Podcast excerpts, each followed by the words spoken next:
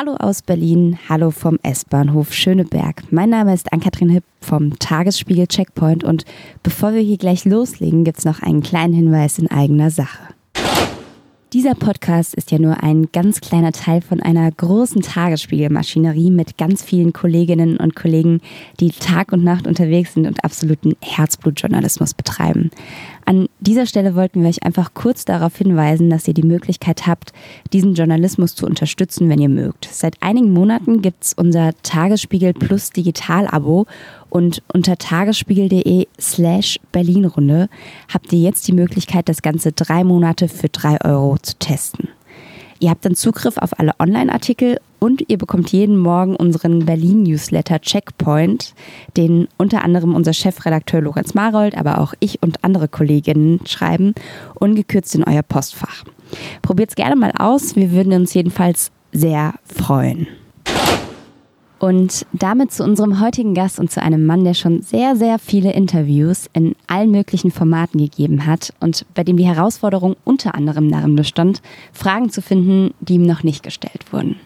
Kevin Kühnert ist SPD-Bezirksverordneter in Tempelhof-Schöneberg, Juso-Vorsitzender, vor allem bekannt durch die No-GroKo-Bewegung und stellvertretender SPD-Parteivorsitzender. Seine ersten beiden Posten will er demnächst abgeben, um so die Hoffnung, im kommenden Jahr in den Bundestag einziehen zu können.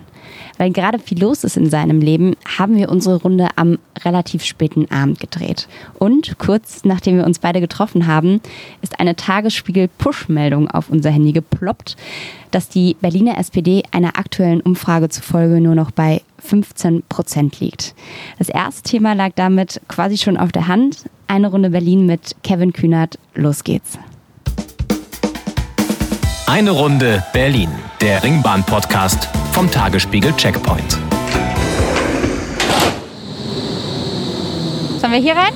Ja. Hervorragend. Perfekt. So, dann steigen wir mal ein. Ich mache hier mal ab. Kevin, schön, äh, dass es geklappt hat, dass Ja. wir hier sind. Äh, es ist tatsächlich unsere erste Spätabendsfahrt. Ihr habt das sonst tagsüber gemacht. Wir haben das sonst eigentlich immer tagsüber gemacht und jetzt ist es schon 21, ich glaube nach 21 Uhr. Ähm, es ist schon dunkel. Es wird Herbst. Du hast gesagt, du hattest heute einen ziemlich, ziemlich langen Tag.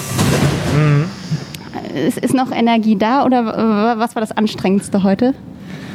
Ach, das, äh, also ich, mir geht das so jetzt gerade in Corona-Zeiten. Das Anstrengende ist die Taktung aus Videokonferenzen, Telefonschalten und so. Und dieses, also in, in normalen Sitzungen, wo man in einem Raum sitzt, da kann man sich dann gedanklich manchmal auch einfach ein paar Minuten rausziehen. Aber äh, mir geht es zumindest so bei diesen ganzen Videokonferenzen, du musst halt immer bei der Sache bleiben. Ne? Also auf die Gesichtszüge achten zwischendurch, dass du dann nicht wie so ein Schluck Wasser guckst. Und du kannst ja theoretisch auch jederzeit angesprochen werden, ohne dass du vorher irgendwelche Signale mit Augen oder so, so richtig bekommst.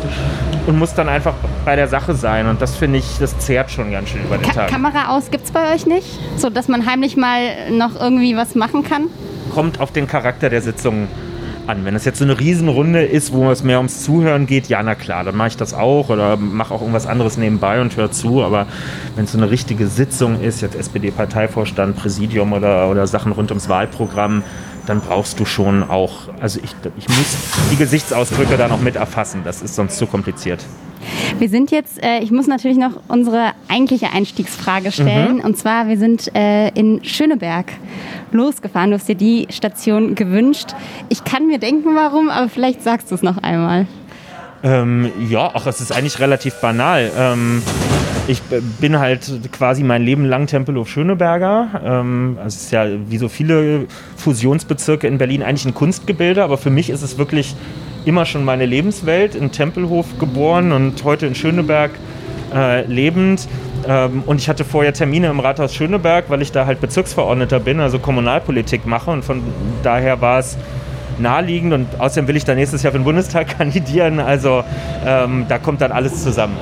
Wenn du den Bezirk, du hast ja gerade schon gesagt, es ist eigentlich ein künstlicher Bezirk, aber wenn du versuchen müsstest, beide zusammengefasst in drei Orten zu beschreiben, nicht in drei Worten, sondern in drei Orten, welche wären das? Ähm, KDW, Flughafen Tempelhof, Ulsteinhaus. Und wenn du jetzt kurz zu jedem davon was sagst und wofür die stehen. Naja, KDW ist altes West-Berlin, äh, Kaufhaus des Westens, ähm, so das Fenster zur Welt für viele, glaube ich, immer in West-Berlin gewesen. Viele denken, das gehört zu Charlottenburg, aber es gehört zu Schöneberg, man muss es immer wieder dazu sagen. Äh, außerdem nah am Regenbogenkiez, der natürlich wichtig ist. Ähm, dann als zweites Flughafen Tempelhof, Luftbrücke, in gewisser Weise auch ein Fenster zur Welt gewesen, in einer sehr kurzen, dunklen, äh, in einem sehr kurzen, dunklen Teil der Geschichte dieser Stadt. Ähm, und das Ulsteinhaus als die Landmarke in Tempelhof eigentlich. Ein altes Verlagsgebäude am Tempelhofer Hafen, der heute endlich auch zu einer Art Freizeitort wird. Und was ist der Ort ähm, im Bezirk, an dem du dich am wohlsten fühlst? Das ist tatsächlich Lichtenrade, weil da mein Elternhaus steht und ähm, ich da groß geworden bin, ganz maßgeblich. Ich habe dort 15 Jahre beim örtlichen Handballverein gespielt. Ähm, äh, also Lichtenrade ist, hat ja eher einen eher dörflichen oder kleinstädtischen Charakter. Äh, man denkt auch gar nicht, wenn man da ist und das nicht kennt, dass man 500 Meter vor der Stadtgrenze ist. Das ist halt typisch West-Berlin.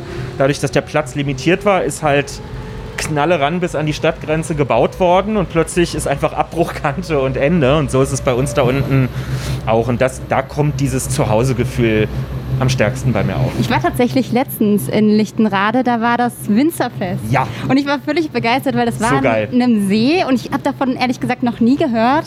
Und es hat sich für mich total nach Heimat angefühlt. Der Dorfteich, genau. Weil A, Dorf, ich komme aus dem Dorf mhm. und B, die ganzen Winzer kamen alle aus meiner Region. Ich komme eigentlich aus Rheinland-Pfalz und das waren die ganzen Nachbarorte. Wo aus Rheinland-Pfalz? Aus Stromberg ganz genau, aber das ist in der Nähe von Bingen. Okay. Und dann waren da quasi die ganzen Weingüter, die irgendwie in den Orten drumherum sitzen. Ja, das natürlich. war eigentlich ganz schön. Eine ewig lange Tradition in Lichtenrade. Wein- und Winzerfest immer zweites Wochenende im September.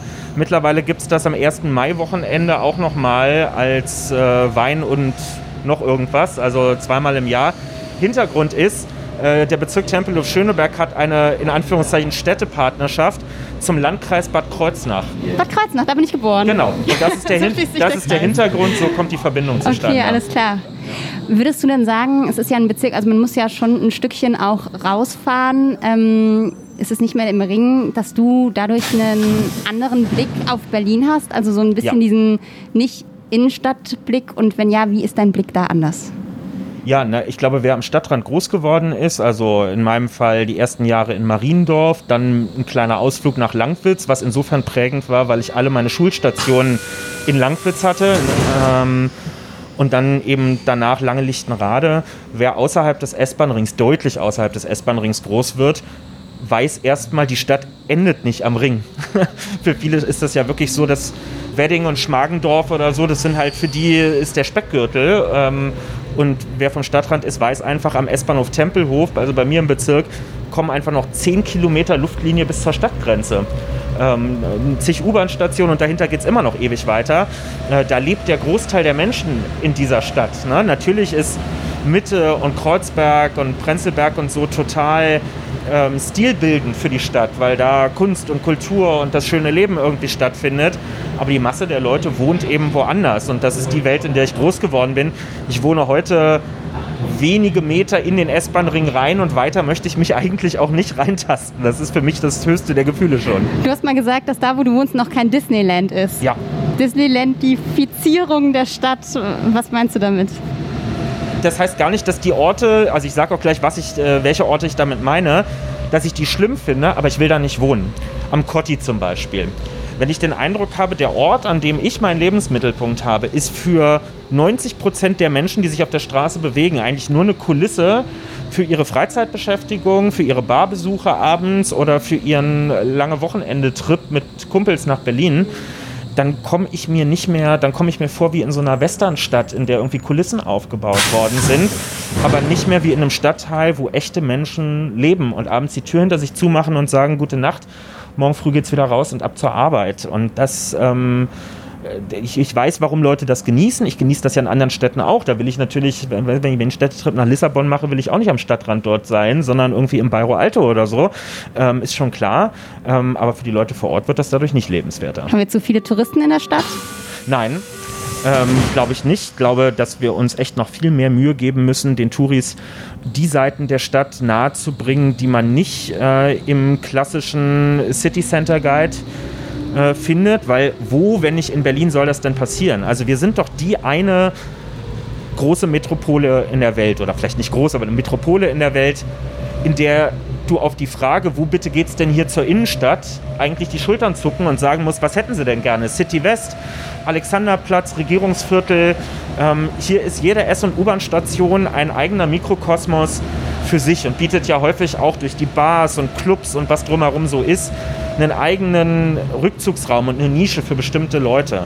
Und dadurch findest du halt spannende Orte, auch JWD, wie wir halt in Berlin sagen. Also du kannst doch hier problemlos einen Zweitagesausflug nach Köpenick rausmachen und dir da die Altstadt in Köpenick und die Seen angucken. Du kannst zum Museumsdorf Düppel oder in die Domäne Dahlem oder so rausfahren und hast da total spannende Orte, die du in der Stadt nie vermuten würdest. Du selbst, hast ja eben schon gesagt, bist nicht nur Juso-Vorsitzender und Teil äh, des SPD-Vorstandes, sondern du bist auch Bezirksverordneter mit Leib und Seele seit 2016. Ja, Ende ich. 2016. Richtig, genau. Hm. Ähm, ich habe mal geguckt, äh, was da tatsächlich also das letzte Mal, also letzte Woche Mittwoch wurde getagt. Warst du da? Mhm. Ja, ich bin Du bist immer da, Ich oder? gehöre zu den, ich würde sagen, wenigen Bezirksverordneten bei uns, die in den ganzen vier Jahren noch keine Plenumssitzung verpasst haben. Okay, dann warst du also letzte Woche auch da und ich habe mal geguckt, was da so auf der Tagesordnung unter anderem stand. Es ich sind ja immer mich jetzt schon. sehr, sehr viele Punkte. Ähm, und was ich unter anderem gefunden habe, war ein Antrag äh, zu, dazu, dass man künftig auf Frauentoiletten in öffentlichen Häusern Binden und Tampons installiert. Ein, äh, es wurde diskutiert, ob die Raserei auf der Martin-Luther-Straße eingedämmt werden soll. Und es gab eine Diskussion zu einem Basketballkorb am Wartbergplatz. Der hat nämlich für Aufregung gesorgt, weil er einerseits zu laut war, deshalb wurde er abgeschraubt. Und jetzt sind natürlich alle, die Basketball spielen wollten, traurig, weil er weg ist. Das sind so die Themen, die ganz nah an den Leuten sind. Äh, hört man ja auch, wenn man die Themen hört. Die sind ganz nah dran. Im Falle des Basketballkorps war es anscheinend manchen Leuten zu nah dran, muss man sagen. Das ist äh, genau so ein Ding, das wird mich nächste Woche wieder beschäftigen. Nächste Woche tagt die Spielplatzkommission bei uns im Bezirk, in der ich Mitglied bin, wo wir dann genau über diesen Basketballkorb auch nochmal reden werden. Also so groß dieser Bezirk ist mit 350.000 Menschen, am Ende geht es um ganz kleinteilige nachbarschaftliche Sachen. Von mir war auch ein Antrag mit dabei in der letzten Woche. Ähm, dort, wo wir gestartet sind, eben unsere, unsere Ringbahnfahrt am S-Bahnhof Schöneberg, sind ja unten diese Stützpfeiler von der S1, wo die Ja. über die Straße rüberfährt. Und die haben so Auslassungen da drin. Die sind sch äh, zu schmal für übergewichtige Leute, aber Kinder und Jugendliche passen da durch. Ähm, die sollen da aber nicht über die Straße, rennen aber immer rüber, weil das eine Abkürzung zum Eingang ist. Und wir haben jetzt dann auf meinen Antrag hin beschlossen, dass da jetzt so Gitter vorgemacht werden, weil das halt echt hochgefährlich in so einer Halbkurvensituation ist, dass da Leute durchrennen Wann- und nicht die Ampel nutzen. Wann kommen die Gitter? Na, das liegt jetzt in der Verantwortung unserer grünen Stadträtin, die das am Ende umsetzen muss. Weil, apropos grüne Stadträtin, ich frage deshalb, weil bei dem sagenumwobenen Basketballkorb war jetzt erstmal die Ansage, dass der vor 2021 nicht kommen kann, weil kein Budget da ist. Und ich habe mich gefragt, ist es nicht total frustrierend, wenn Politik da schon so im Kleinen irgendwie scheitert? Wie will man dann die ganz großen Fragen lösen? Ja. Aber das würde ich noch nicht als gescheitert erachten, sondern das ist jetzt einmal eine Ansage, die wir gekriegt haben. Und jetzt ist es unser Job, auch kritisch nachzufragen, ob das wirklich stimmt. Meine erste Nachfrage wäre, wenn dieser Basketballkorb abgeschraubt worden ist, der muss ja jetzt irgendwo sein. Der ist ja hoffentlich nicht weggeschmissen worden. Also die erste Maßnahme wäre ja, den wieder dran zu hängen. Ähm, und genau um sowas wird es dann nächste Woche in der besagten Spielplatzkommission gehen. Ähm, wenn ich es richtig gelesen habe, sind deine Eltern beide Beamte. Ja. Deine Mama im Finanz Nee, im Jobcenter? im Jobcenter und dein Papa im Finanzamt. Im, im Haushaltsamt Oder- in okay. Steglitz-Zehlendorf. Ja. Das heißt, das sind beides Menschen, die sozusagen auch mit, der, mit den Entscheidungen, die in der Politik getroffen werden, irgendwie dann tagtäglich Mhm. umgehen müssen. Wie ist so euer Verhältnis? Also erstmal so supi, Äh, gar keine Frage. Äh, Wir haben jetzt, meine Mutter und ich haben jetzt mal eine richtig praktische, lustige Überschneidung in der Politik gehabt, äh, weil sie nämlich im, im Jobcenter auch in Tempelhof Schöneberg arbeitet und ich im, in der Bezirksverordnetenversammlung auch Mitglied im Ausschuss für Soziales bin. Und letztes, äh, letzten Monat war der Berichtsposten in der Ausschusssitzung äh, war Bericht aus dem Jobcenter und wir löcherten sozusagen das Jobcenter mit Fragen zu ihren aktuellen Zahlen rund um Corona, wie viel mehr Arbeitslosigkeit, Ausbildungsabbrüche, tralalala, alles das. Und äh, eine der Berichterstatterinnen fürs Jobcenter war meine Mutter halt in dem Ausschuss. Und ich durfte ihr dann selber eine Frage stellen. Das ist wirklich eine, eine sehr, sehr schöne Mutter-Kind-Begegnung gewesen. Ist das dann tatsächlich, also gibt es da auch mal Reiberei? Oder funktioniert das so ganz gut? Oder ist dann auch mal irgendwie der Papa oder die Mama zu Hause, die sagt, boah, was die Politik sich jetzt da wieder geleistet hat, ist das irgendwie, also finden die das gut, dass du in der Politik bist? Ich glaube schon, ja, ja. Also ich bin jetzt, das ist jetzt überhaupt nicht so ein klassischer Politikhaushalt, also oder so ein Parteihaushalt. Ich bin der Erste in der Familie, der in eine Partei eingetreten ist. Nicht, weil meine Eltern oder Großeltern unpolitische Menschen wären, ganz im Gegenteil, aber Partei kam halt nicht so vor. Sehr wohl Vereine kamen vor. Ne? Also, mhm. wir sind immer alle im Sportverein gewesen und das strukturiert ja auch ein bisschen das Leben und da leckt man ja auch Blut dafür, dass so sich in Gemeinschaften zu organisieren eigentlich eine ganz gute Sache ähm, ist. Aber das, das mit der SPD war meine Entscheidung und wir sind eigentlich immer so miteinander umgegangen, dass wir das, was wir so tun, freundlich und unterstützend begleiten, aber nicht weiter kommentieren ähm, und uns unsere Entscheidung selber treffen lassen. Meine Eltern haben zum Beispiel mich nicht taufen lassen, weil sie gesagt haben, das kann er später auch noch selber entscheiden, ob er das möchte. Ähm, und genau für diese Art des Umgangs bin ich ihnen super dankbar. Du bist, das haben wir gemeinsam, wir sind beide Einzelkinder. Mhm. Denen wird ja immer nachgesagt, dass sie verhätschelt werden. Warst du ein verhätscheltes Kind oder hattest du vielleicht, ja, wie, wie würdest du das beschreiben? Ich würde sagen, nicht im Erziehungsstil. Mhm. Ähm, also nicht, weil der jetzt besonders streng gewesen wäre, aber ich bin jetzt nicht in so einer rosa Plüschwelt irgendwie äh, groß geworden oder so, sondern es war einfach, naja, okay, jeder hält ja erstmal das für normal, worin er groß geworden ist, weil einen anderen Standard kennt man ja quasi gar nicht. Aber verhätschelt natürlich insofern, dass, ähm, du hast es gesagt, Beamtenhaushalt, also auf eine Art und Weise, die mir später erst bewusst geworden ist, nämlich dass es für die meisten natürlich nicht der Normalfall ist, dass beide Elternteile Arbeitsverhältnisse haben, die, solange sie nichts Kriminelles machen, bombensicher sind, mhm. sodass einfach Existenzfragen bei uns niemals irgendeine Rolle gespielt haben. Bei uns war nie die Frage, ob der Kühlschrank voll ist, ob wir dieses Jahr in den Urlaub fahren können. Ja, klar, am Anfang, also man steigt ja in der Verwaltung erst auf. Am Anfang haben wir auch irgendwie dann äh, Campingurlaub oder so gemacht. Aber es ging immer in den Urlaub und der Lebensstil wurde quasi kontinuierlich immer ein bisschen besser. Wann hast du das zum ersten Mal verstanden, dass das keine Selbstverständlichkeit ist?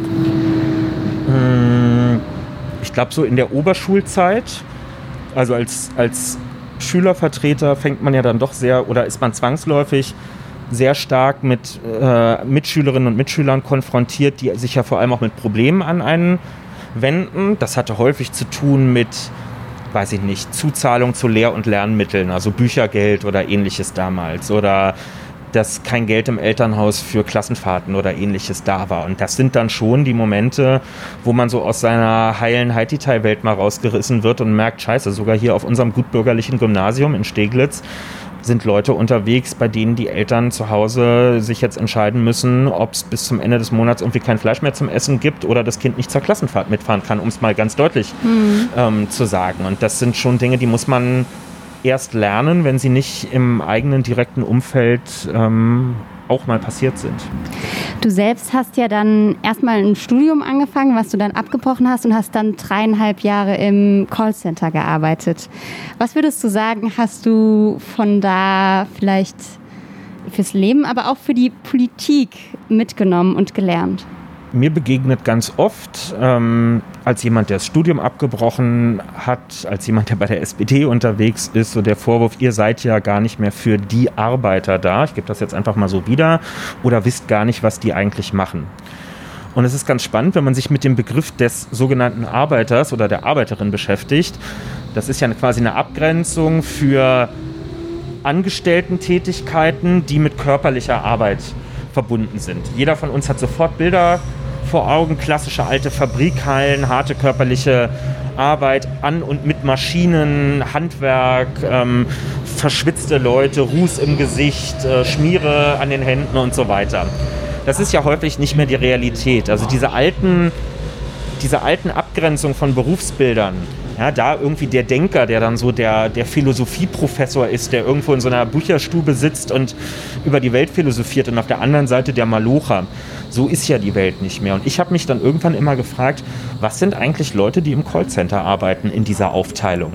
haben die einen Bürojob? Also ich kam mir nicht vor wie in einem Bürojob damals in unserem Großraumbüro in Kreuzberg, wo wir mit irgendwie im Weihnachtsgeschäft mit 80 Leuten auf viel zu wenigen Quadratmetern gesessen haben, in so einem komischen ähm, Kastenstandartigen Boxen, die da um uns herum gebaut waren, damit wir uns nicht gegenseitig alle in die Mikros rein äh, quatschen und so. Natürlich war das nicht körperliche Arbeit im Sinne von, ich haue mit einem Hammer stundenlang auf irgendein Metallstück ein.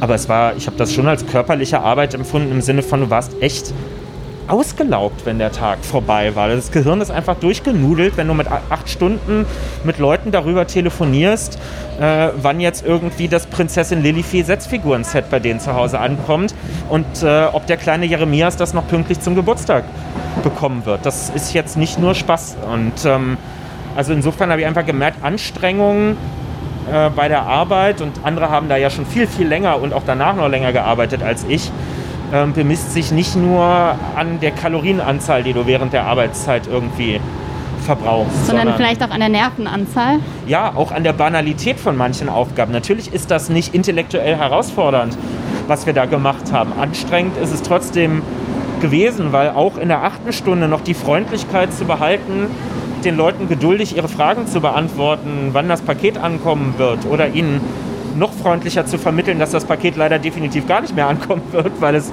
äh, verlustig gegangen ist, ähm, ist schon, also bist du noch echt froh, wenn der Arbeitstag vorbei ist. Was war denn dein Trick, um freundlich zu bleiben? Hast du da irgendwie, oder muss man sich total zwingen? Also ich glaube, im Grundsatz bin ich ein freundlicher Mensch. Also im, im, Zweifel für die Freundlichkeit, frei nach Tokotronic sozusagen. Weil ich, was ist denn die Alternative zu Freundlichkeit? Unfreundlich sein. So kriegst du es dann auch zurückgezahlt. Ähm, dann hast du noch weniger Spaß am Leben. Also das, das kann es ja nun nicht sein. Ähm, und natürlich auch einfach Empathie zu haben und zu wissen, die rufen ja jetzt nicht an, um mich zu ärgern. Wir sind ja auch nicht bei versteckte Kamera, sondern die rufen halt an, weil der Kindergeburtstag am Wochenende jetzt einfach verdammt nochmal davon abhängt, ob die Sachen, die die da bestellt haben, jetzt alle ankommen. Und wenn ich das jetzt nicht organisiert kriege, ist da Drama am Wochenende angesagt. Ähm, und die haben eine richtige Scheißzeit. Und natürlich treibt einen das dann auch an, wenn man eine realistische Möglichkeit hat, das Problem dann auch wirklich zu lösen. Das ist vielleicht ganz artverwandt auch ähm, zur Politik. Politik. Man darf sich halt nicht von der Beschreibung der Probleme erschlagen lassen, sondern man muss natürlich immer auch ein bisschen die Chance darin sehen, zu sagen, ich kann jetzt ein Teil der Lösung sein. Auf geht's, Mission accomplished. Ich würde jetzt tatsächlich an dieser Stelle mal mit unserem ersten Spiel starten. Ja. Wir sind jetzt in Berlin-Jungfernheide. Ja. Da haben wir vorhin noch drüber gesprochen, dass man da selten ist. Ähm, und das heißt. Eine Station, Entscheidungen. Ich sag dir jetzt immer zwei Sachen. Es gibt keinen Joker bei uns. Ähm, okay. Du musst dich immer für eins entscheiden. Gut. Berlin Tag oder Nacht? Äh, Nacht. Morgenmuffel oder Frühaufsteher? Gezwungenermaßen Frühaufsteher. Kopf oder Bauch? Äh, Kopf. Grün oder schwarz? Grün. Christian Lindner oder Horst Seehofer? Christian Lindner. Saskia Esken oder Walter Borjans? Saskia Esken. Anrufen oder Nachricht schreiben? Nachricht schreiben. Twitter oder Instagram? Twitter. Fahrrad oder BVG? BVG. Meer oder Berge? Berge. Berghain oder Teufelsberg? Äh, Teufelsberg. Haus besitzen oder Haus besetzen? Dann lieber besetzen. BMW oder Deutsche Wohnen und Co. enteignen? Dann Deutsche Wohnen und Co. enteignen. das Gasometer für die Tesla-Bebauung freigeben oder freilassen? Ähm, äh, freigeben. Rote Insel oder Rotes Rathaus? Rote Insel. Und die letzte Frage, die muss ich auf jeden Fall heute Abend stellen, weil, wie ich gesehen habe, ähm, ich weiß nicht, ob du es auch gesehen hast, Jusos in Charlottenburg-Wilmersdorf. Weißt du, was die heute Abend machen? Ehrlich gesagt nicht. Die haben heute die Bundestagsspitzenkandidaturvorstellungsrunde bei sich. Ah. Ähm, da wird heute Abend fleißig vorgestellt und äh, wenn du Parteimitglied in Char wie wärst, Michael Müller oder Sausan Schäfli? Nice try. Wir, sind, wir, wir haben keinen Joker. Komm schon, du, du, äußerst dich doch immer zu allem, dann musst du doch dazu auch eine Meinung ich haben. Ich äußere mich mit Sicherheit überhaupt nicht zu allem. Zu vielem. Ich habe dazu bestimmt auch eine Meinung, aber die, die werde ich nicht sagen. Wirklich nicht? nee, wirklich aber warum nicht? Warum muss man da diplomatisch sein? Nee, man, man, muss erstmal überhaupt gar Okay, nichts. warum möchtest du diplomatisch sein? Weil ich mich schön bedanken würde, wenn mir in meinen SPD-Kreisverband irgendjemand reinfunken würde von außen, der mit der Entscheidung gar nichts zu tun hat, um mir zu erzählen, was ich da machen sollte. Die haben in Charlottenburg-Wilmersdorf in der SPD beschlossen, dass es jetzt einen Mitgliederentscheid gibt. Also 2500 Mitglieder können dort jetzt sagen, wer es machen soll. Ich gehöre nicht dazu zu den 2500. Das heißt, was ich davon halte, ist vollkommen unerheblich und wäre eine total unangemessene Einmischung ähm, in die Themen der, der SPD in Charlottenburg-Wilmersdorf. So. Ähm, weil die müssen mit der Person, die es wird, am Ende in den Wahlkampf ziehen. Ich will gerne einen Bezirk weiter in den Wahlkampf ziehen. Okay, dann kommen wir aber noch mal einen Schritt zurück. Ja. Ähm, und zwar, also es ist ja so, dass eigentlich viele Leute dachten, oder, oder, du hast relativ früh dann gesagt, du trittst in Tempelhof Schöneberg ein, macht Sinn, ist dein Bezirk, du bist da schon immer gewesen, verankert, verwurzelt und möchtest da gerne für den Bundestag kandidieren. Michael Müller hat daraufhin gesagt, gut, er geht nach Charlottenburg-Willersdorf, äh, wo Southern Shapley aber auch schon gesagt hatte, dass sie dort antreten wird. Es gab dann viel Rumgepolter auf unterschiedlichen Ebenen, ähm, wer da vielleicht einen Fehler macht oder warum auch nicht. Ähm, so weit so turbulent. Die Frage, die ich mir gestellt habe, du hast dann auch mal in einem Interview gesagt, du hast das mit Michael Müller vorher geklärt. Wie funktioniert das? Ruft man dann bei dem Regierenden an und sagt, ich würde das gerne machen, überleg dir, ob du es auch willst oder geh in einen anderen Bezirk oder wie funktioniert das? Äh, wir haben uns zusammengesetzt einfach. Ähm, das machen wir auch sonst häufiger mal, ähm, weil wir gar kein Problem persönlich miteinander haben, aber es war halt, also ich sitze ja nicht auf meinen Ohren, man kriegt ja einfach mit, äh, wenn man häufiger zugetragen kriegt, da interessiert sich gegebenenfalls noch jemand anderes, dann ist es zumindest meine Vorgehensweise, irgendwann zum Telefon zu greifen und, wie du jetzt ja gerade rausgefunden hast, eine Nachricht zu schreiben und zu fragen, wollen wir uns nicht mal, ähm, wollen wir uns nicht mal treffen, äh, um darüber zu sprechen. So, und das haben wir dann äh, gemacht. Und mir ist übrigens wichtig, nochmal dazu zu sagen, wir haben uns nicht darauf geeinigt, dass er woanders antritt oder so, weil jetzt häufig, und das verstehe ich auch, dann so eine Sensibilität entsteht. Zwei Typen entscheiden über den Kopf einer dritten Beteiligten, nämlich einer Frau hinweg, wer wo kandidieren soll. Für mich ist das Gespräch an dem Moment beendet gewesen, sozusagen, wo wir uns darauf verständigt haben, dass ich in äh, Tempelhof Schöneberg antrete und er das nicht machen wird. Es wäre auch legitim gewesen, wenn wir gegeneinander angetreten wären. Es wäre gar kein Problem gewesen, aber man sollte immer versuchen, es erstmal zu klären. Das haben wir getan. Und danach war das Gespräch dann auch vorbei. Ich mache keine Karriereberatung für Michael Müller, um ihm zu sagen, wo er jetzt die größten Chancen hat, so wie er das andersrum für mich auch nicht macht. War es denn für dich logisch nachvollziehbar, dass er sagt, ich trete nicht an, weil eigentlich wäre die logische Konsequenz im ersten Moment ja gewesen, er ist auch da zu Hause in Tempelhof zu sagen, wir machen eine Kampfkandidatur, oder was heißt Kampfkandidatur, eine normale Kandidatur, jeder ja. tritt an und dann gucken wir am Ende, was genau. rauskommt. Das wäre auch völlig, also ist jetzt leicht zu sagen, aber das wäre völlig in Ordnung gewesen. Aber er wollte er nicht, wollte nicht. Hat er Angst, gegen dich zu verlieren, glaubst du? Nein, das glaube ich nicht. Ähm, nee, nee. Also Michael Müller ist regierender Bürgermeister in dieser Stadt und hat übrigens ja auch schon mal ein Mitgliedervotum in der Berliner SPD, als es um die Nachfolge von Klaus Wowereit ging, gewonnen. In der ersten Runde mit 60 Prozent Zustimmung. Der weiß schon, dass er auch Rückhalt in dieser Landespartei hat. Ist aber auch ein paar Jahre schon her. Ja, sechs. Ja, aber das ist schon, ist jetzt nicht niemand. Ähm, und natürlich ist er, ist genauso in diesem Bezirk verankert, wie ich es auch bin. Also insofern hätte jetzt auch niemand sagen können, deine Kandidatur ist totaler Mumpitz, such dir doch was anderes, sondern wir sind beide Kinder dieses Bezirks. Ja, so ist das halt manchmal. Ähm, und es war dann am Ende wahrscheinlich auch einfach ein bisschen eine Schutzentscheidung für den Kreisverband zu sagen, ach, in den Wahlkampf zu starten, erstmal mit drei Monaten innerparteilicher Auseinandersetzung, ist jetzt vielleicht nicht ideal, wenn das Ziel am Ende heißt, dem amtierenden CDU-Abgeordneten den Wahlkreis abnehmen zu wollen. Wobei die Frage dann ist, ob es jetzt für Charlottenburg-Wilmersdorf so die äh, erfreuliche Nachricht war, dass dann quasi da das entstanden ist, was ihr oder was vermieden wurde in Tempelhof Schöneberg. Habt ihr denn mal über den Listenplatz, habt ihr darüber auch gesprochen? Nein. Ähm, und da bin ich auch, da bin ich ganz strukturkonservativ. Ähm, die, die Landesliste der Berliner SPD, die stellen wir im Dezember auf. Und im Moment ist noch nicht in einem einzigen der zwölf Berliner Wahlkreise ein SPD-Kandidat oder eine SPD-Kandidatin aufgestellt. Das heißt, es hat auch noch überhaupt niemand eine Legitimation, irgendeine Verhandlung zu führen. Äh, und die führen wir dann am Ende, aus meiner Sicht zumindest, auch nicht als Kandidierende selbst, sondern das machen die gewählten Vorstände der Kreisverbände zusammen mit den Landesvorsitzenden. Es gibt einen Listenvorschlag Und dann kann man am Ende entscheiden, bin ich mit dem einverstanden oder glaube ich, ich komme dabei zu schlecht weg und verdiene was Besseres oder bin ein wichtiges Zugpferd für die Landespartei und sollte weiter vorne stehen. Und dann kann ich mir überlegen, ob ich der Partei ein anderes Angebot mache. Aber das ist so weit noch weg. Und meine Aufstellung als Bundestagskandidat, wenn mein Kreisverband das will, wird auch erst. Ganz aus, sieht ganz gut aus, aber wird auch erst in zwei Monaten sein. Und ich finde das wirklich, ähm, das hat was mit Respekt auch gegenüber den Mitgliedern zu tun, mal ein bisschen die Reihenfolge einzuhalten. Wir haben noch ein Jahr bis zur Wahl. Es muss jetzt wirklich nichts überstürzt werden.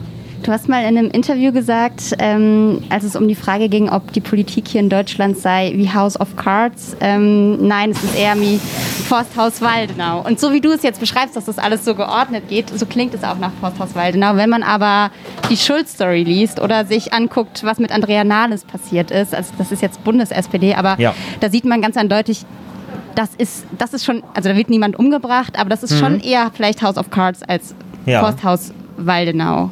Mhm. Das stimmt. Aber es ist wie so oft im Leben, den Eisberg, den wir sehen, der ist eigentlich nur die Spitze des Eisberges. Und der Großteil verbirgt sich darunter und ist deutlich weniger ähm, spektakulär. Natürlich sind gerade bei Spitzenämtern, also Martin Schulz hat als Kanzlerkandidat kandidiert, Andrea Nahles war Vorsitzender der mitgliederstärksten Partei in Deutschland. Da findet das auf einer anderen Bühne statt als bei mir in der SPD Tempelhof Schöneberg, wo wir respektable 2400 Mitglieder haben, aber jetzt auch nicht jeden Tag in der Presse stattfinden, muss man ehrlicherweise sagen. Fairerweise viel in der Presse und auch im Bundesvorstand und Juso-Vorsitzender. Dann ja. ist es das doch schon weiter oben, da müsste es doch eigentlich dann schon härter zugehen. Ja, aber das ist auch.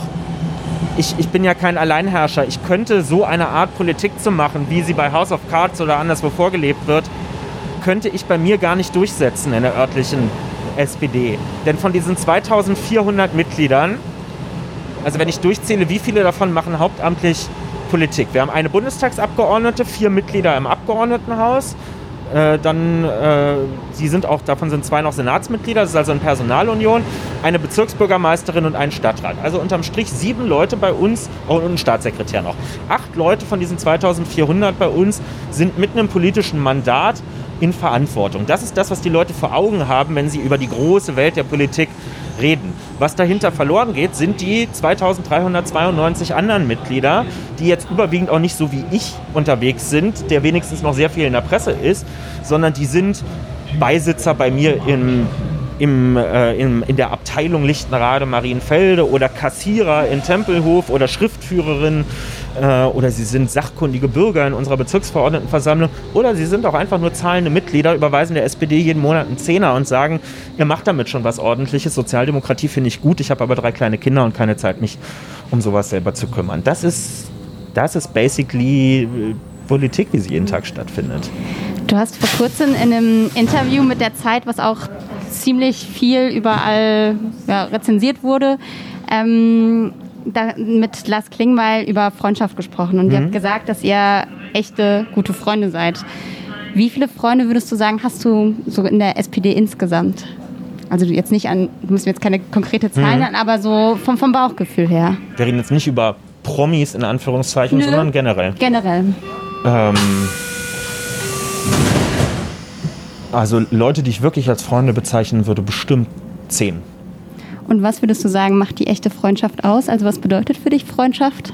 Ich habe da keine tiefergehende Definition von. Also das ist doch, das Tolle an Freundschaft ist doch, ähm, man schließt dazu keinen Vertrag ab. Es ist ja nicht mal so wie bei einer Beziehung, dass du irgendwann dir in die Augen guckst und sagst, äh, sind wir jetzt zusammen oder irgend sowas? Oder also sind wir jetzt befreundet? Ähm, also, aber dass man das so einmal mal markiert hat. Ja. ja, man will ja dann auch seinen Jahrestag haben und sowas alles.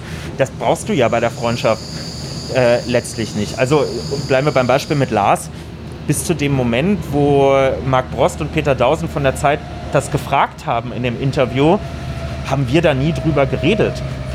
Wir haben unter, unabhängig voneinander sofort dieselbe Antwort gegeben, dass wir diese Frage bejahen. Aber es war nicht notwendig, dass das zwischen uns ein Besprechungspunkt ist, um jetzt zu sagen, können wir mal kurz unseren Status miteinander klären, sondern du fühlst dich halt im Umgang miteinander wohl und gut aufgehoben und dann, wenn das auf eine Dauer auf eine angenehme Art und Weise passiert, dann sprichst du irgendwann von Freundschaft. So geht mir das zumindest. Trotzdem hast du jetzt einen gewissen Kreis ja eingegrenzt. Die musst du ja irgendwie rausgefiltert haben.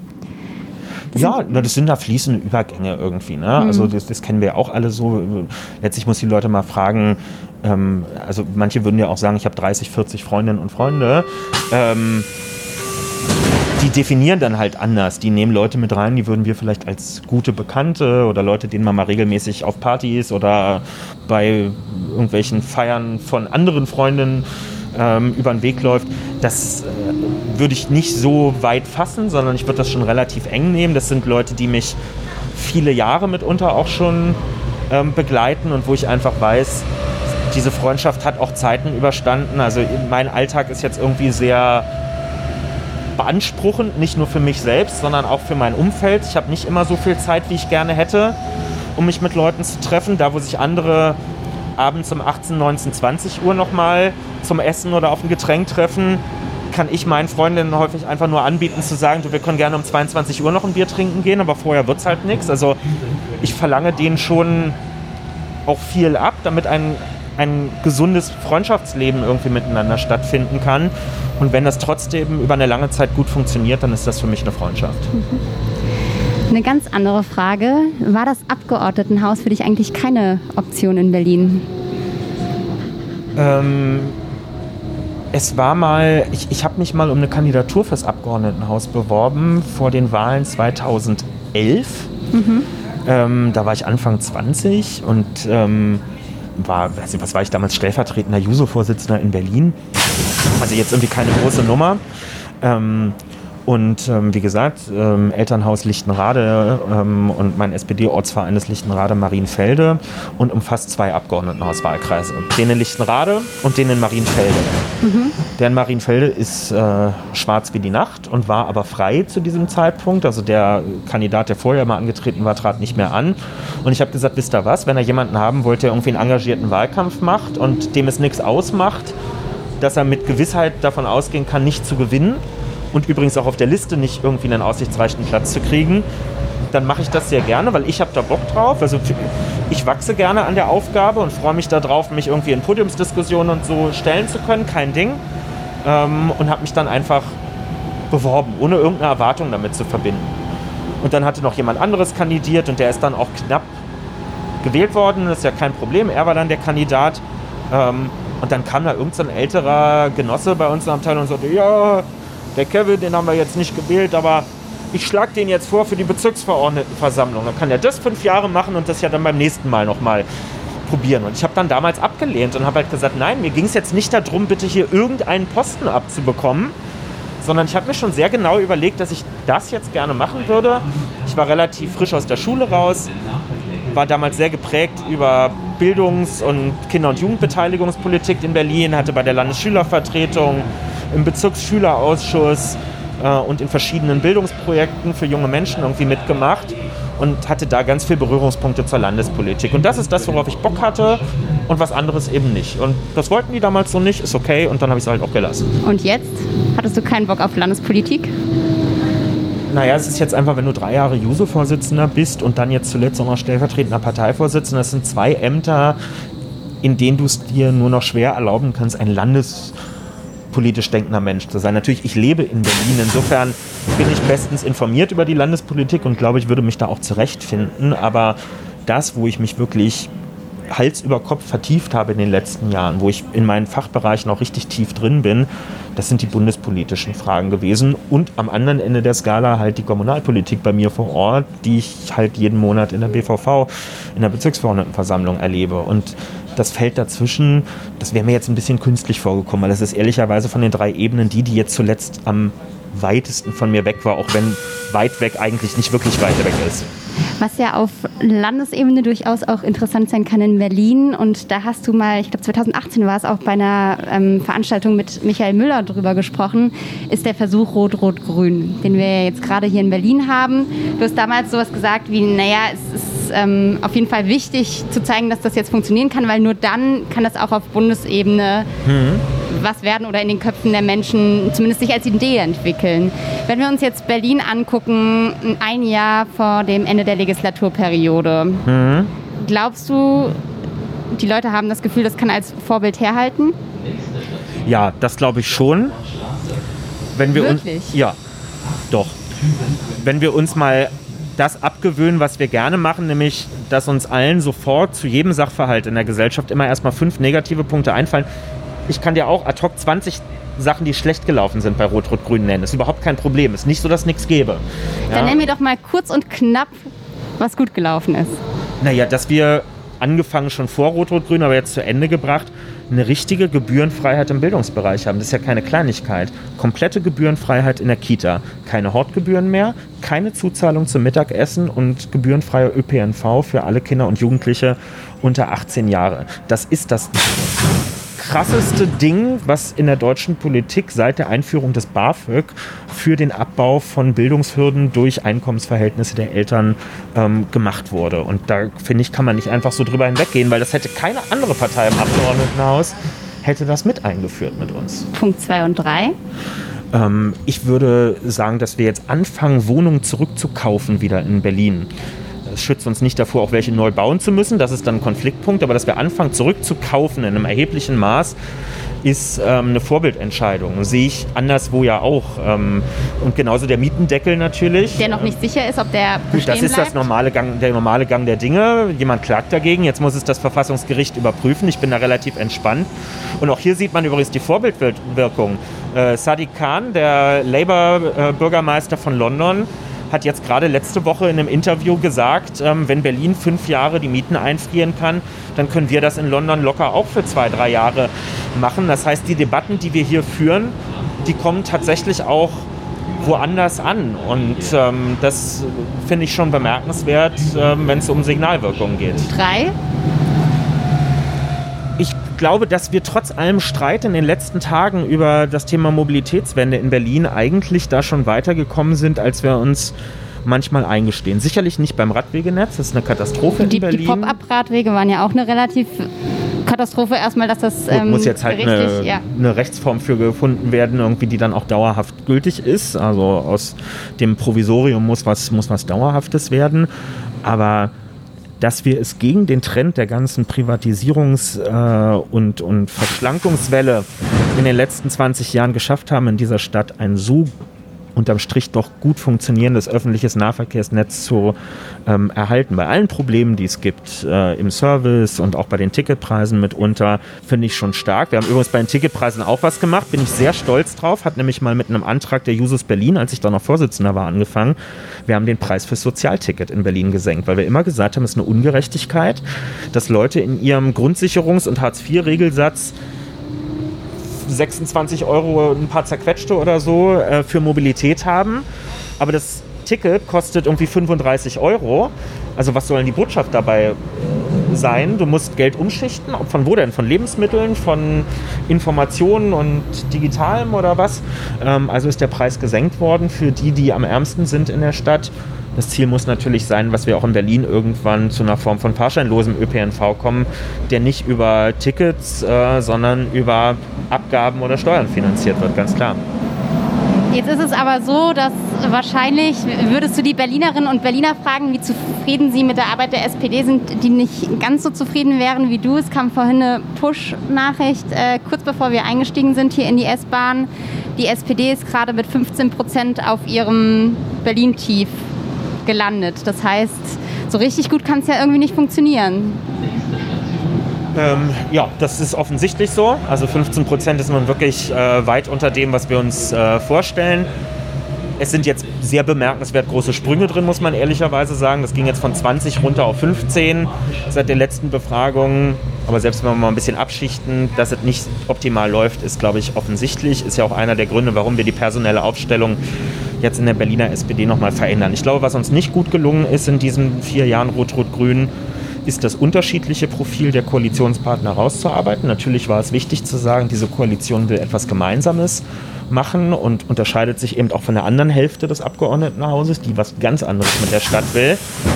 Aber während insbesondere die Grünen sehr lautstark und häufig mit sehr wenig Ergebnis ihre Projekte vorangetrieben haben. Also alle reden über die große, große, große Verkehrswende in der Stadt. Nur auf der Straße findet sie leider ähm, beispielsweise eben beim Radwegenetz, sehe ich auch bei mir im Bezirk noch nicht statt.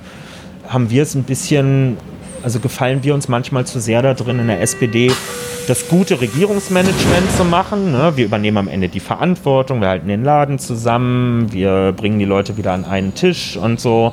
Ähm, aber das kriegt natürlich nach außen kaum jemand mit. Und ich ärgere mich schon bei manchen Sachen, dass wir zu langsam vorankommen im Neubau von Wohnungen. Das ist einfach, äh, ich finde, wir können uns diese äh, ja, theoretisch müsste man eine Wohnung bauen, aber bitte nicht, wenn es Dreck macht äh, und äh, irgendwo dafür äh, drei hässliche Sträucher weg müssen oder so. Über sowas rede ich bei mir in der Bezirkspolitik dann vor Ort.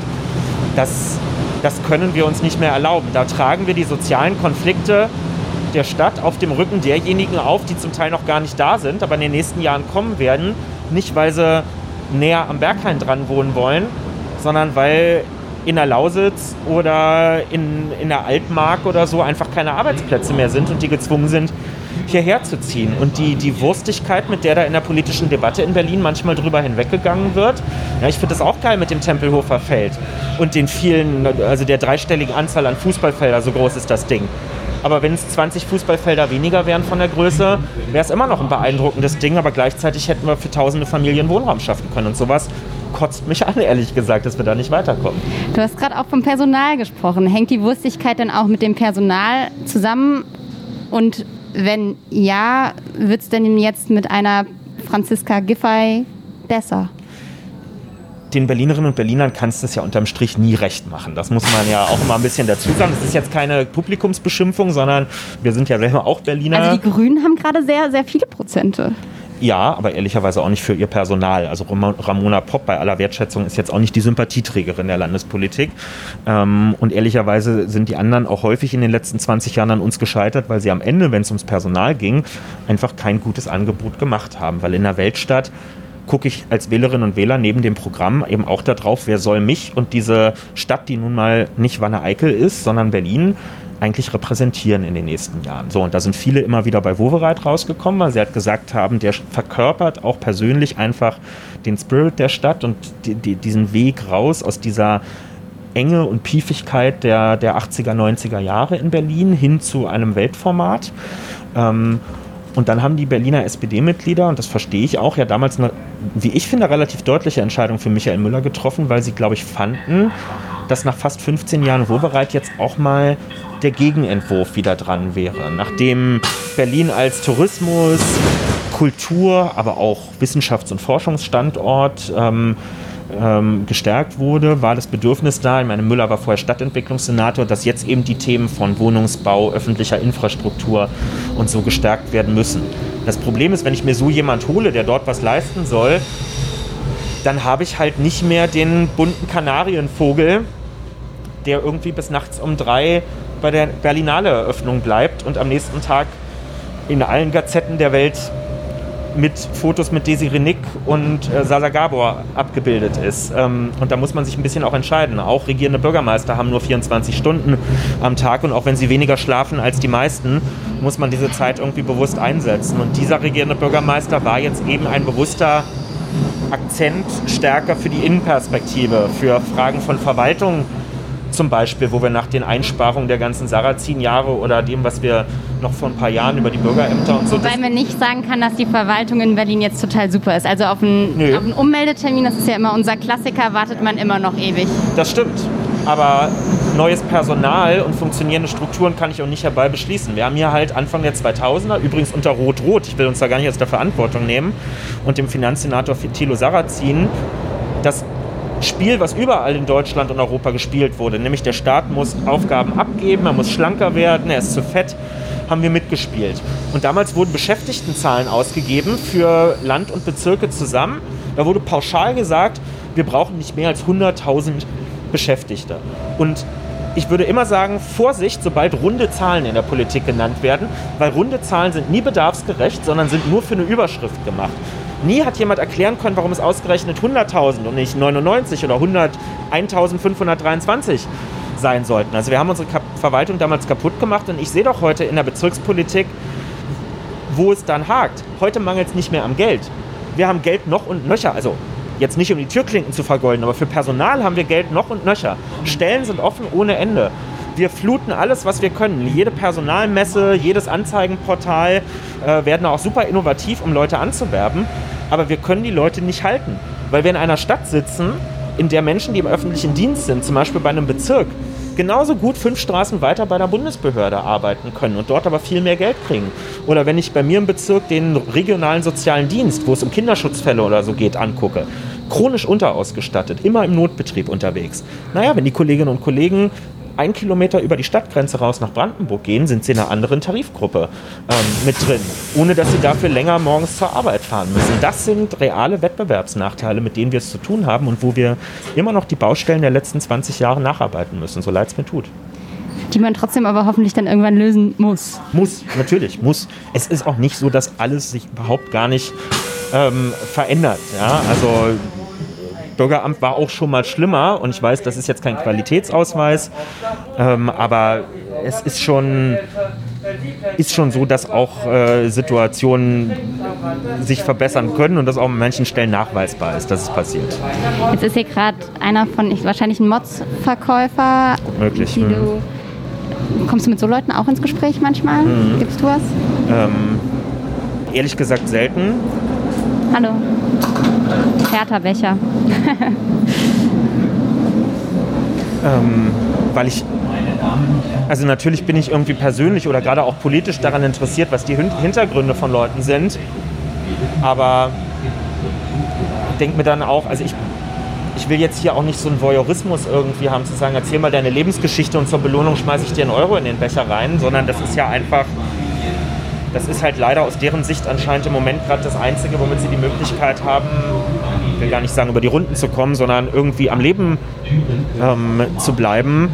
Ähm, und dann hilft der Euro, den ich da reinschmeiße, viel mehr als jetzt ein philosophisches Gespräch darüber, wo im Leben die falsche Abbiegung ähm, gewesen ist. Ja, und mein Job ist dann, glaube ich, eher, also nicht im Sozialausschuss bei uns im Bezirk, wo wir einen Rundentisch Obdachlosigkeit eingerichtet haben, wo wir darum kämpfen, dass ähm, mehr Kältehilfeplätze im Winter bereitgestellt werden, die Infrastruktur zu schaffen, die es obdachlosen Menschen ermöglicht, einen Ausweg, wenn sie es denn wollen, aus ihrer Situation zu finden, muss man, also ich würde gerne die Gelegenheit nutzen, einmal dazu zu sagen, weil ich ganz häufig von Leuten, die eh einen Brast auf Politik haben, gefragt werden, ja, hier mit Geflüchteten und so, da wird alles Mögliche gemacht, aber wir haben noch so viele Obdachlose, steckt doch die einfach da rein. Ähm, auch wenn wir alle ein großes Hilfs- oder viele ein großes Hilfsempfinden gegenüber obdachlosen Menschen empfinden, sind das ja Gott sei Dank nicht unsere Leibeigenen, sondern die haben schon auch noch einen freien Willen. Und wenn die, nicht alle wollen. Genau, und wenn die sagen, warum auch immer, das muss man dann versuchen herauszufinden, ich möchte da nicht rein, vielleicht weil ich schlechte Erfahrungen habe, weil ich meinen Hund nicht mit reinnehmen darf oder was auch immer, dann ist das im Grundsatz erstmal zu respektieren. Und ähm, dann ist das nicht die Schuld ähm, der Politik. Schlimm ist es, wenn Leute, obwohl sie gerne einen warmen Schlafplatz hätten, draußen sein müssen oder nur auf einem zugigen U-Bahnhof unterkommen können. Das ist dann wirklich unmittelbar unsere Verantwortung. Ich würde noch mal den Gesprächsaufhänger nutzen. Wir haben nämlich noch ein nächstes Spiel und das heißt Ringbahn Speed Dating. Ich würde dich jetzt einfach einmal mit dem Mikro losschicken und äh, dir die Aufgabe geben, irgendjemanden anzuquatschen und so nach eins bis anderthalb Stationen, ähm, wir sind jetzt gerade in Neukölln, wieder zu mir zurückzukommen. Mhm, alles klar. Ähm, darf ich mich Einfach auch zu den beiden da hinten setzen? Du, du kannst zu wem du möchtest. Du hast absolut Freiwahl. Du müsstest nur losgehen. ich mache das alleine jetzt, ja? Du machst das komplett Alles alleine. Klar. Dankeschön. So, dann nehme ich euch mal mit. Übergang Türen können Moin. Darf ich mich bei euch kurz hinsetzen? Selbstverständlich. Ich muss jetzt einmal kurz dazu sagen, was ich hier mache. Ich komme mir selber ein bisschen dämlich vor. Und zwar, ich bin mit Leuten vom Tagesspiegel zusammen unterwegs. Das äh, ist für ein Podcast-Format, wir sind nicht live. Das Format heißt Eine Runde Berlin. Wir fahren eine Runde mit der Ringbahn und machen dabei ein Interview. Und wie ich jetzt erfahren habe, ein Teil dieser Runde ist, dass es ein Spiel gibt, nämlich ich muss zu Leuten hingehen und mit denen mich ein, anderthalb Stationen lang unterhalten. Und ich würde jetzt den Icebreaker machen und einfach fragen, wohin fahrt ihr gerade? Schöneberg in deinem Bundestagswahlkreis. Hervorragend. Schöneberg. ja, Schöneberg. Nee, sehr gut. Äh, und dann Feierabend oder da geht ihr was trinken oder? Ja, nach Hause. Wir waren gerade was trinken. Dann äh, Ostkreuz. Am Ostkreuz, also in Friedrichshain unterwegs gewesen. Alles klar. Wir haben uns vorhin, ähm, für alle, die uns jetzt zuhören, das war off the record, noch vor der Aufnahme. Wir haben uns vorhin äh, mit den Kolleginnen vom Tagesspiegel gefragt, was ist die awkward ähm, Ringbahnstation in Berlin, die mit der man überhaupt nichts anfangen kann, wo man noch nie ausgestiegen ist und wo man auch nicht sagen könnte, was da eigentlich ist. Äh. Wir machen währenddessen ein Selfie. Die Ringbahnstation. Messe Nord. Messe Nord ICC. Zur Grünen Woche oder so. Ja, wenn man irgendwie gerade mit dem Bus irgendwo angekommen ist. Äh, Am Zopf. Aber das Ding ist, diese Station kennt man dann auch gar nicht. Hm. Ja, das stimmt.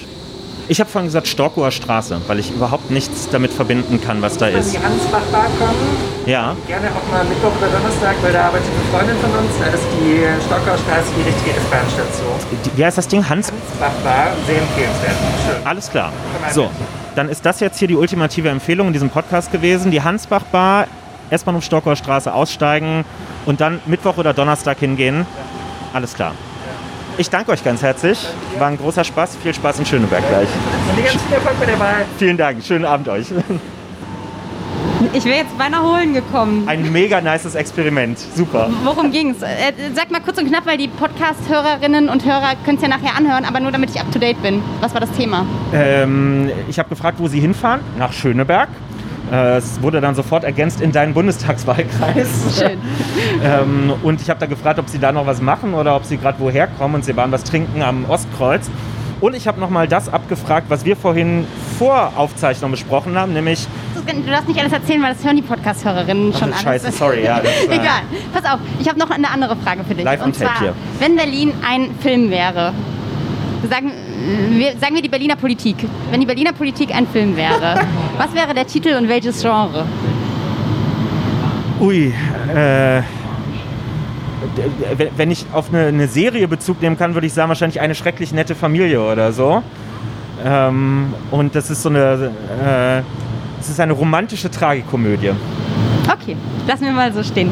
Und sag mal, Berlin wird ja immer als Sehnsuchtsort so bezeichnet von ganz vielen. Du hast in einem deiner ersten Interviews als Juso-Vorsitzender, wir erinnern uns, das war 2017 gesagt, die SPD ist ein Sehnsuchtsort für viele Menschen.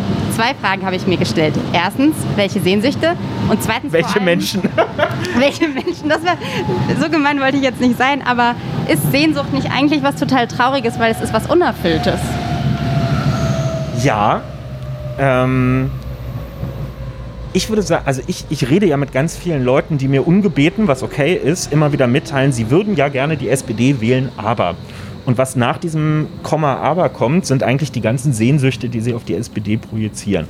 Dann kommen alte Geschichten von Willy Brandt und von Helmut Schmidt oder von Klaus Wobereit oder wem auch immer. Das heißt, die erzählen, was sie alles Positives damit verbinden, ähm, wo sie gute Erfahrungen gemacht haben, wie toll das alles war, ähm, um dann am Ende festzuhalten, aber so ist es halt heute nicht mehr. Ich glaube, häufig ist die Schuld daran, dass es nicht mehr so ist, weniger bei der SPD, sondern einfach dabei, dass die Gesellschaft und die Welt sich wandeln. Das heißt, es braucht die SPD gar nicht mehr. Nee, das glaube ich nicht. Ähm, es gibt immer eine ganz spannende, also neben der Sonntagsfrage, die wir alle kennen, wen würden Sie nächsten Sonntag wählen, wenn? Hm, hm, hm. Gerade nicht so viele SPD. Ja, gibt es eine andere, für uns immer sehr spannende Frage. Bei welcher Partei schließen Sie aus, jemals Ihr Kreuz zu machen? Da ist die SPD die Partei mit äh, den niedrigsten Werten im Sinne von, die wenigsten Leute sagen bei uns, also SPD nie, nimmer unter keinen Umständen. Das heißt, ein erheblicher Teil kann sich vorstellen, sozialdemokratisch zu wählen. Ganz viele sagen auch, das wäre eigentlich meine erste Wahl. Ich treffe andauernd, ich mache mal so Behind-the-Scenes-Talk, wenn ich für so O-Töne fürs Fernsehen aufzeichne, rede ich immer mit den äh, Kameraleuten und den Leuten, die den Ton machen, weil man hat ja dann immer so Zeit noch, bis die Aufnahme startet. Und äh, die, sind, die reden immer ganz viel über Politik, weil die den ganzen Tag Aufnahmen bei Politikerinnen und Politikern machen.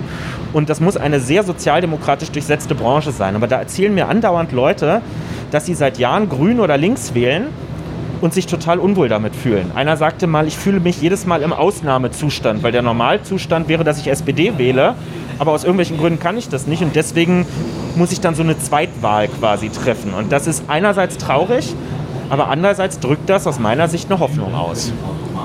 Du warst ja jetzt immer derjenige, der vor allem auch durch deine Juso No GroKo Kampagne als die Nachwuchshoffnung tituliert wurde. Jetzt willst du den Bundestag. Ist es jetzt so, ist man da noch Nachwuchshoffnung? Ist man da noch Hoffnung? Ist es, ist jetzt der Zeitpunkt, irgendwie politisch erwachsen zu werden? Oder wie würdest du das so einordnen? Ich hoffe, ich bin erwachsen. Also Politisch, ja.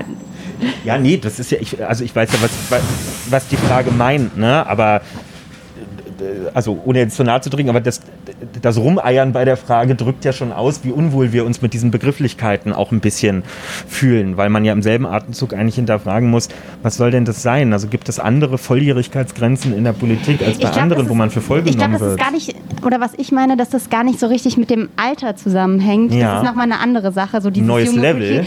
Und auch nicht so richtig neues Level. Ich glaube, worauf ich eher abziele, ist dieses Nachwuchshoffnung oder Hoffnung, die du da immer transportiert hast, dass es sowas, so diese, dieses ein bisschen radikal und vor allem auch immer so ein bisschen, ein bisschen mehr Kontra vielleicht auch geben, als es anderes tu, andere Mhm. tun.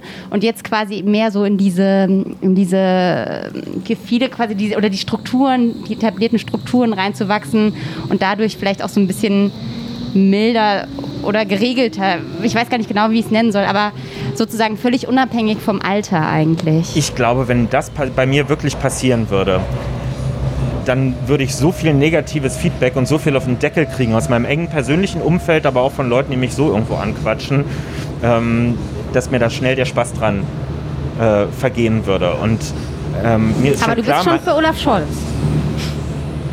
was heißt für Olaf Scholz? Also mir ist Olaf Scholz als Kanzler drei Millionen Lichtjahre mal lieber als alle Leute von anderen Parteien, weil er ist Sozi und äh, natürlich möchte ich gerne, dass Leute von meiner Partei das machen. Olaf Scholz ist kein Juso und wird es jetzt in diesem Leben auch nicht mehr so werden, wie ich mir das vorstelle. Aber ich bin ja bewusst mal in eine große Partei eingetreten, weil es mir nicht darum ging, mich in einer Kuschelnische einzurichten mit meinen drei besten Kumpels, mit denen ich alles genauso sehe, äh, aber leider nichts ändern kann an der Welt, weil wir zu viert in unserer bierseligen Runde 0,0 Veränderung durchsetzen können, sondern mir geht es auch darum, mit anderen, die zum Teil auch anders ticken als ich, dafür was Größeres anzuschieben. Und das ist für mich die SPD. Wir sind jetzt da. Ich würde aber noch kurz, Ja. wenn du noch drei Minuten hast, Klar. wir steigen mal langsam aus. Wenn du sagst, Olaf Scholz ähm, ist kein Jusi und wird es auch so, wie du es dir vorstellst, nicht bleiben, würdest du denn sagen, dass du jetzt auch nach November gibst du dein Amt ab, hoffentlich immer ein bisschen Juso bleibst? Ja, äh, das, da bin ich mir sicher. Und das meine ich nicht in dem Sinne von, dass ich immer das vertreten werde, was die dann aktuellen Jusos gerade meinen. Das kann ich schon deshalb nicht versprechen, weil ich nicht weiß, was Jusos in 20 Jahren denken und tun werden. Ähm, das ist nicht meine Erwartung. Auch nicht übrigens an Olaf Scholz oder, oder so. Ich werfe denen nicht vor, dass sie Dinge heute anders sehen als vor 30 Jahren, als sie irgendwie das kommunistische Manifest mit ihren Kumpels zusammen gelesen haben. Das ist nicht mein Punkt. Ähm, aber Juso sein ist ein bisschen ist ein Handwerkskoffer, den du auch lernst, wie du an Probleme rangehst. Ähm, wenn ich auf einen beliebigen SPD-Parteitag in Deutschland gehe, egal auf welcher Ebene, und du mir Reden zeigst von Leuten, die dort sprechen, kann ich dir mit einer Trefferwahrscheinlichkeit von 90 Prozent sagen, ob die früher mal bei den Jusos waren, diese Leute, oder nicht. Das merke ich an der Art, wie sie sprechen, wie sie argumentieren. Ob sie einfach nur sagen, öh, da ist eine Bank kaputt, da müssen wir mal was machen, oder ob sie über die Bedeutung des öffentlichen Raumes für unterschiedliche Gruppen mit höheren oder niedrigeren Einkommen oder so sprechen. Also dieses analytischere oder von mir aus auch radikalere Herangehen im Sinne von die Ursachen von gesellschaftlichen Umständen verstehen und die Ursachen ändern, nicht die Symptome bekämpfen. Ähm, das ist etwas, was Jusos eigen ist und das sollte man sich bewahren. Also gibt es zu wenig Jusos in der SPD? Ähm, ja, es sind, äh, es sind zahlenmäßig relativ viele, aber im Verhältnis sind es zu wenige und vor allem sind es in Verantwortung noch zu wenige. Wir haben beim Tagesspiegel neben dem Checkpoint auch Bezirksnewsletter, zum einen für Tempelhof Schöneberg. Ähm, und da war gestern. Mhm. Grüße an die Kollegin Sigrid Kneist. Grüße an Sigrid Kneist an dieser Stelle. Und da war gestern nicht von Sigrid geschrieben, aber trotzdem erschienen ähm, ein Interview drinnen mit zwei SchülerInnen, die zur ähm, Johanna Eck Schule gehen Mhm. und dort äh, SchülersprecherInnen sind. Also genau das machen, was du mal gemacht hast. Und die beiden wurden gefragt, ähm, auf die, oder die Frage war, was sie sich von Erwachsenen in der Politik am meisten wünschen würden. Zwei Antworten.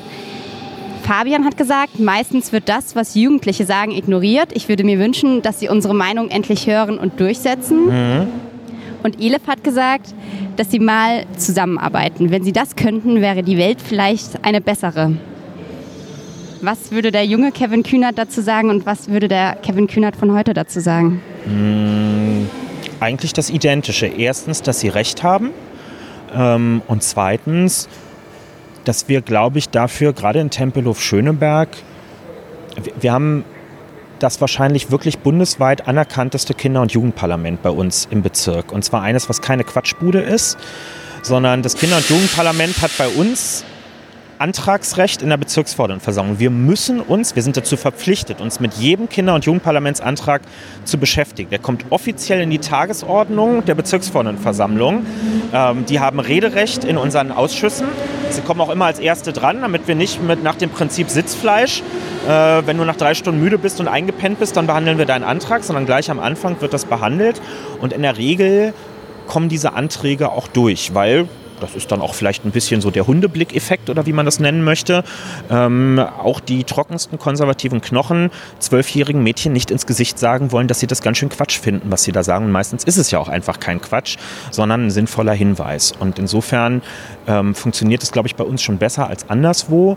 Das alleine ist aber noch nicht eine gute Beteiligung. Ich, ich habe auch jetzt nicht persönlich mit Elif und Fabian gesprochen, aber ich schätze, sie meinten wahrscheinlich auch eher die große Politik. Also so Berlin, Bund, Europawelt, weiß ich nicht. Aber ähm, Ja, aber ich, also weiß ich nicht. Müs, müssten die beiden jetzt tatsächlich beiden. selber sagen, was sie irgendwie meinen. Ähm, also an, an mir soll es jetzt nicht scheitern. Also ich habe selten Leute auch in der Spitzenpolitik erlebt, die zum Beispiel bei der Frage, hast du Lust mal in der Schule zu einer offenen Podiumsdiskussion, also nicht, nicht eine Podiumsdiskussion, sondern eine Publikumsdiskussion, einfach Frage, Antwort, ein Q&A quasi im Real Life äh, miteinander zu machen, die da sagen würden, nee, es ist halt manchmal eine Frage des Termins, aber also ich gehe manchmal einfach nur in Anführungszeichen in einzelne Schulklassen oder Politikkurse rein und rede da zwei Stunden mit 20 Leuten. Wir kommen nicht erst, wenn eine Kamera da ist. Also ähm, manchmal also ich will mich aber auch nicht aufdrängen. Das hat auch was mit Neutralität von Schule zu tun. Als Parteienvertreter zu einer Schule zu gehen und zu sagen, hier bin ich mit meinem SPD-Fähnchen und würde gerne mit euch über Politik reden, ist halt auch eine Grenzüberschreitung äh, auf eine ganz unangenehme Art und Weise. Die, die Motivation zu so einem Gespräch muss auch von beiden Seiten da sein. und das mit dem Zusammenarbeiten, da wären wir wahrscheinlich wieder bei der House of Cards, Forsthaus, wo war's? Falkenau. Falkenau-Geschichte. Das hatten wir ja vorhin schon mit drin. Eine letzte Frage, bevor wir ähm, hier zum Schluss kommen. Du hast schon unfassbar viele Interviews gegeben. Gibt es irgendwas, was du noch nicht gefragt wurdest, was du, ah, entweder, also es gibt zwei Möglichkeiten. Entweder du suchst jetzt eine Frage aus, die du total easy, voll gerne mal beantworten würdest, die dir noch nicht gestellt wurde. Oder du denkst dir eine aus, die du vielleicht gar nicht beantworten wollen würdest und jetzt trotzdem beantwortest. Oh, ich bin so schlecht ad hoc sowas zu beantworten, weil natürlich gibt es bestimmt ganz viele. Oh, scheiße. Ich, wahrscheinlich müsste ich jetzt einfach dreimal um die Ecke denken. Ähm, doch. Und zwar wirklich in diesem Moment, wo ich jetzt hier auf diesem Bahnhof nach oben gucke.